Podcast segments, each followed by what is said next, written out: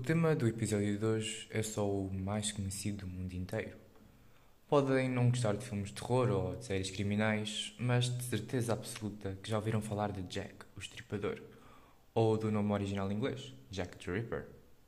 Este, por acaso, ia ser o primeiro episódio do podcast, mas fiz uma votação no meu Insta onde o caso Anabel ganhou, e ainda bem, pois era um que, em princípio, vocês não conheciam tão bem. Sim, fala-se brevemente no caso no início do The Conjuring, mas não se vai muito fundo. E para quem não gosta de filmes de terror, podiam conhecer apenas o nome Annabelle, mas não a história. Esse não é o caso de Jack, acho eu, porque de certeza que conhecem o nome e que sabem o básico dos básicos sobre ele. Sabem que era um assassino em série da Londres vitoriana e que matava e estipava prostitutas. Bem, Hoje, neste episódio, vou aprofundar um pouco mais o vosso conhecimento sobre Jack, o Estripador. Antes de começar a falar sobre o caso em si, eu aviso os ouvintes mais sensíveis que este episódio apresenta informações que possam chocar. Portanto, aviso.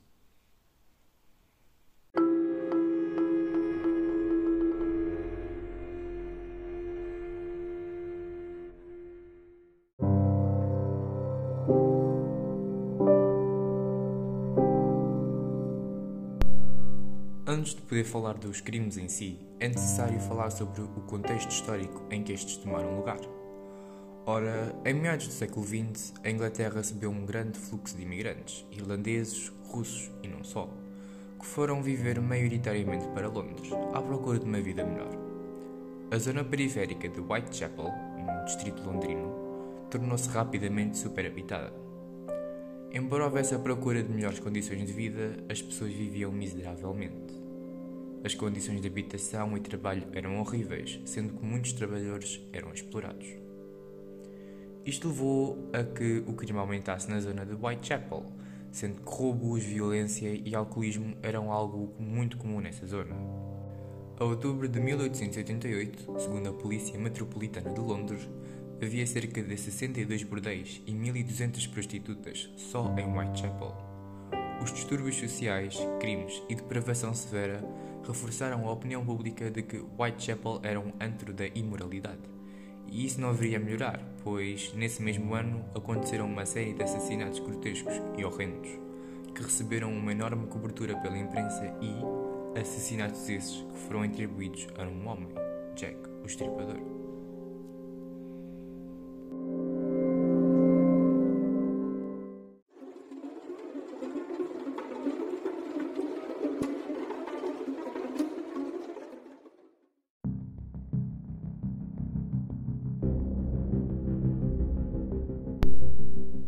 Ora, havia um grande número de ataques contra mulheres em Whitechapel durante o período de atividade de Jack, portanto é difícil dizer ao certo quantas é que foram as suas vítimas. Aconteceram 11 homicídios de mulheres entre 3 de abril de 1878 e 3 de fevereiro de 1889, e as opiniões divergem quanto a saber se todas as 11 foram mortas pela mesma pessoa. Porém, 5 destes 11 homicídios, conhecidos como as 5 canónicas, são considerados como obra de Jack. A maioria dos especialistas aponta que cortes profundos na garganta, abdômen e mutilação intensa dos corpos é o torna distinguível o modus operandi de Jack. As cinco vítimas canónicas são Mary Ann Nichols, Annie Chapman, Elizabeth Stride, Catherine Eddowes e Mary Jane Kelly.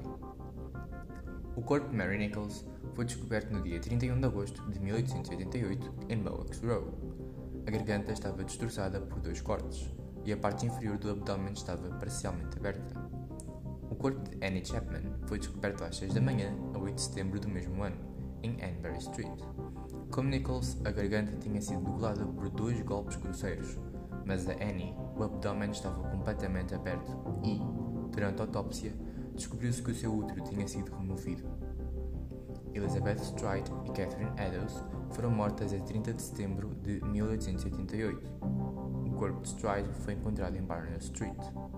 A causa de morte foi dada como um único, violento e preciso corte na artéria principal do lado esquerdo do pescoço. Não havia mutilação na zona do abdômen e isto levou a que houvesse dúvidas por parte da polícia se havia sido obra de Jack ou se apenas ele tivesse sido interrompido a meio do ataque. O corpo de Catherine foi localizado na Mitre Square, na cidade de Londres, uma das divisões de Londres, 3 horas e 45 minutos depois do corpo de Stride ter sido descoberto. A garganta estava severamente cortada e o abdômen estava estripado, aberto por um profundo, longo e irregular corte. O rim esquerdo e a maior parte do útero tinham sido removidos. É possível ver uma fotografia do cadáver de Catherine na internet, mas desencoraja as pessoas sensíveis, e não só, de irem pesquisar, porque o estado do cadáver é produto de pesadelos. Continuando, o corpo de Mary Jane Kelly foi encontrado mutilado e desmembrado sobre a cama de seu lar a 9 de novembro de 1888. A garganta tinha sido destroçada até à coluna vertebral e quase todos os órgãos internos do abdômen tinham sido retirados coração não foi encontrado no corpo nem no local do crime. Todos os assassinatos das cinco canónicas deram-se de noite ou de madrugada, e a cada homicídio as mutilações ficaram cada vez mais sádicas e doentias, exceto no caso de Stride, em que provavelmente o ataque foi interrompido. No caso de Nichols, nenhum órgão foi retirado. Depois de Chapman, o útero foi removido, seguidamente o rim e o útero de Eddowes foram retirados, e a face mutilada. Kelly fora desventrada e tinha a face severamente mutilada. Várias equipas de polícias conduziram inquéritos em todas as casas de Whitechapel. Material forense foi coletado e examinado e vários suspeitos foram investigados a fundo. Mais de 2 mil pessoas foram entrevistadas. Foram feitas cerca de 300 investigações a essas entrevistadas e 80 foram detidas. Talhantes, médicos e cirurgiões estavam sob grande suspeita por causa do método em que as mutilações tinham sido feitas. Uma nota do Alto Comissário da Polícia da cidade de Londres afirma que todos os talhantes locais de Whitechapel foram investigados, mas foram todos dados como inocentes. Várias figuras importantes da época, incluindo a Rainha Vitória, achavam que o culpado era um talhante ou algum empregado de uma tripulação envolvida na exportação do gado, um negócio que proliferava em Inglaterra. As datas das partidas de embarcações foram examinadas na época dos assassinatos, mas nenhuma coincidia com a ocorrência dos crimes. No fim de outubro de 1888, Robert Anderson, chefe do Departamento de Investigação Criminal, pediu a um cirurgião da polícia para dar a sua opinião em relação às habilidades cirúrgicas do homicida, e esta opinião sobre Jack é um dos primeiros casos conhecidos de um perfil criminal. O cirurgião Thomas Bond, discordava fortemente da ideia de que o assassino tinha qualquer conhecimento anatómico, ou mesmo de que tinha a técnica de um talhante. Na sua opinião, o assassino seria um homem de hábitos solitários, sujeito a ataques periódicos de sadismo e mania sexual. E dizia também que a natureza das mutilações possivelmente indicava uma hipersexualidade, embora não houvesse evidências de qualquer tentativa de violação dos corpos. Durante a investigação, a polícia de Londres recebeu duas cartas relacionadas a Jack o Estripador. A primeira, a 26 de setembro de 1888, em que é usado pela primeira vez o nome Jack o Estripador, mas especialistas acreditam que esta carta é falsa e foi só um engodo. A segunda carta, intitulada From Hell, foi recebida por George Lusk, líder do Comitê de Vigilância de Whitechapel, a 16 de outubro de 1888 e esta eu acredito ter sido enviada por Jack. Com a carta veio uma pequena caixa de madeira, onde Lusk descobriu metade de um rim preservado em etanol. E lembrem-se, o rim esquerdo de Eddowes tinha sido removido.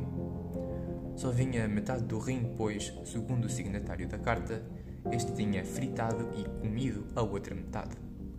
O rim foi examinado e determinou-se que era de facto humano e que pertencia ao lado esquerdo do corpo embora não tenha sido possível ter sido examinada outra característica biológica.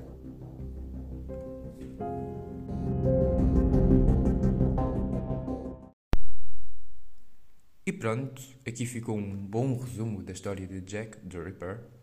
Tal como o episódio anterior, também tive de fazer uma escolha precisa do que apresentar, para isto não ficar demasiado grande. Espero que tenham gostado, fiquem em casa, tenham cuidado e até ao próximo episódio.